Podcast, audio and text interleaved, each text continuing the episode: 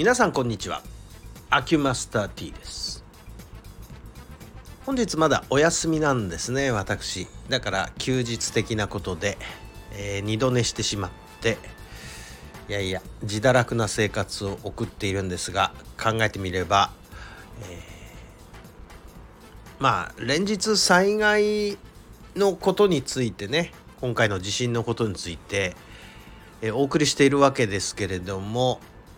まあこんな近くにいながらたかだか海を隔てたちょうど見える辺りはものすごい大変なことになってるわけでしてまあ非常にこうまあ複雑な気持ちではおります。で本日のまあ私富山にまだおりますので富山のお空はもうほぼ快晴ですね。えー、暖かくもなるということなんですが今晩から少し天気が崩れてくるということで今のうちにやれることを、えー、やろうということであの能登半島の方では必死にやってらっしゃることかと思います。で昨日はまあ支援なのかああるいは、えー、もうあの何なのかちょっとわからないですがえー、要するに自分の手を下して、えー、皆さんに、えー、お手伝いした方がいいのかそれともその近くの商業施設の方を利用して、えー、行った方が地元にお金を落とした方がというようなことで、えー、支援の形を取ったらいいのかということなんですがまあ当然このタイミングだとまあ、その時期時期に応じてタイミングタイミングを見てやらないとダメですねっていうことなんですよね。で今の状況ですけれどもまあももちろんもうあの自衛隊が入ってるぐらいですからかなりあの切迫した状況の場所が多いということなんですね。でも万人規模で自衛隊が動いているというお話を聞くとまあただごとじゃないわけでございます。でまあ私も能登半島の能登半島の方ねもちろん平時ですけどもあのまあドライブがてら行ったことはありますしね和倉温泉の方とか七尾の方とかそれこそ鈴の先端のあの能登の先端のとこなんてねえー、行ったこともありますしいわゆる渚ドライブウェイっていうねあの千里浜のあの車で走れる砂浜のとこですねえー、っとあと能登里山道路なんていうのは昔は能登有料道路だったのが無料になって非常に使いやすくなってたんですがもうアスファルトが割れてところどころ崩落してというようなことで大変なことでございます。えー、富山県内でももう氷見市の近く小矢部ぐらいから通れない道もあるようですのでかなりうーん思ったより被害が県内もあったんですねということですね。さてそれでやっぱりこうちょっとこう能登半島のこう陸路のアクセスを考えると高速道路が1本能越道っていうのが途中まで行ってるんですけれどもこれがもう今普通ですね。まあ、当然優先すべきはその物資を運ぶ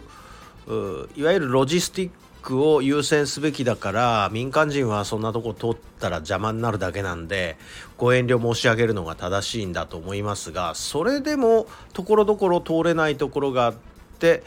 もう通れる道路を無理くりこう通して、えー物資の輸送をしているということですね。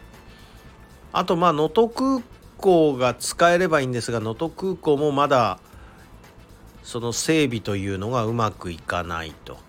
で私がドライブで能登半島行ってみる感じですと例えばこれまあ相当昔の話で恐縮ですけれどもまあ例えば富山から珠洲市まで行くのに一体どのぐらいかかるっていうことなんですけど私が行った頃はまだ高速道路もなかったので6時間ぐらいかかって珠洲の一番先のとこまで行ったあれはもう大学生の頃がだいぶ前ですけどね。でもやっぱりのまあ能越道を通ってもまあおそらくまあ3時間コースですよね。珠洲市まで到着するのはね。いまだに多分。あの能登島なんてのは水族館があってね富山からだとよく小中学校の遠足のコースになるんですが、まあ、結構時間かかります。こういうアクセスの大変さから考えてまあ陸路のロジスティックというのはちょっともう限界があってやっぱり海から物資を運ぶ。ね空港が使えれば空輸っていうことだってできるわけで。だけどやっぱり送料から考えると船の方が明らかに送料は運べるわけでして。あとは医療の問題ですね。えー、っとちょっと過去に自衛隊に医療船を作ろうっていうお話があったはずなんですけれどもなんか予算と対費用効果の関係で立ち消えになった記憶があるんですがやはりこういったようなことも今その医療船なるものがあってそこへアクセスできるような手段があればもうちょっと医療の方も有効にやれたのではないかなという感じもいたしますね。あれが対費用効果で平時の頭だと立ち消えになるんですよね大体のことが。だけれどもやはりそういうものはあった方がいいです。半島という日本は海洋国家ですからやっぱり海からのアクセスをせざるを得ないタあのタイミングっていうかあ局面っていうのはいっぱいあると思いますからね。まあ、空港も使えないのであればそれしかないですよね。自衛隊の輸送機が能登空港にドーンと降りれればこれはまただいぶ機動力が上がると思うんですけどね。まあもう一つの視点で考えるならばやはりその昔の災害時だと自衛隊が出遅れてちょっとこう今更感がある感じで自衛隊が出ざるを得なかったっていうことがありますわね。あの今は改善されましたよね今回の災害では自衛隊の動きがすごい早かったですよね。これあの自衛隊が勝手に動いたらどういうことを言う人がいるかというと自衛隊が勝手に動くとなんかこう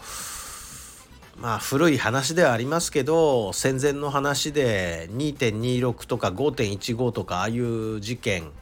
があった時に軍が勝手に動くとこう大体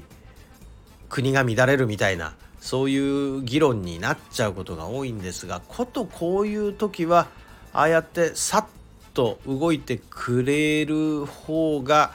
ま、個人的には私はいいような感じがするんですがね。っていうことでね待ったなしの判断をしなきゃいけない時はやはり自主的に自衛隊が動く体制はやはりありがたいなというふうに思うんです。あつらつらと試作にふけってまた話が長くなるのでこの辺りにしておきましょうか。はいどうもありがとうございました。失礼いたします。